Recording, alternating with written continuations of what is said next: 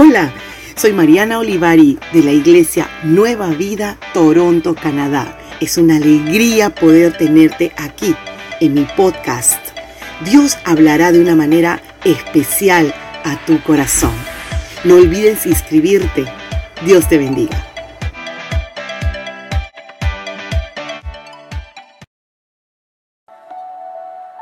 Isaías capítulo 5 versículo 20 al 25 dice, hay de los que a lo malo dicen bueno y a lo bueno malo, que hacen de la luz tinieblas y de las tinieblas luz, que ponen lo amargo por dulce y lo dulce por amargo. ¿Cómo estás? Te saluda la pastora Mariana trayendo una palabra de Dios para tu vida. Si vemos en el mundo alrededor de nosotros, en nuestros trabajos, vecindario, escuelas, podemos diferenciar qué es lo malo y lo bueno, ¿verdad? Puedes mirar cuántas verdades se han trastornado y se han cambiado por mentiras. Cuántas mentiras disfrazadas pueden mirarse como una verdad.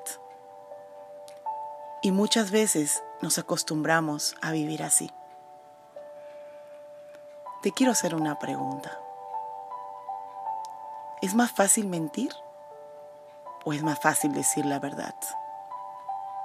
Muchas veces decir la verdad te compromete o puedes pensar que puedes dañar a alguien, pero realmente el que dice una mentira ocultas o engañas, simplemente nos engañamos a nosotros mismos. Dice la palabra en Proverbios capítulo 3, versículo 3 al 4, que nunca te abandonen el amor y la verdad. Llévalos siempre alrededor de tu cuello y escríbelos en el libro de tu corazón. Contarás con el favor de Dios y tendrás buena fama entre la gente.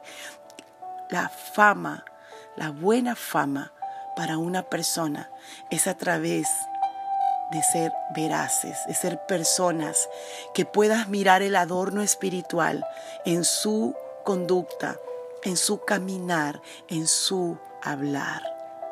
Ser veraces. Llevar la verdad, el amor, como dice el versículo, atados al cuello. Escríbelos en el corazón. Está diciendo que la verdad se mire en tu conducta, en tus pensamientos, en tus decisiones. Que el Espíritu Santo redarguya nuestros corazones y como hijos de Dios viviente podamos ser siempre veraces. El que practica el pecado, dice la palabra, es el que practica lo que el padre de la mentira de este mundo y es Satanás.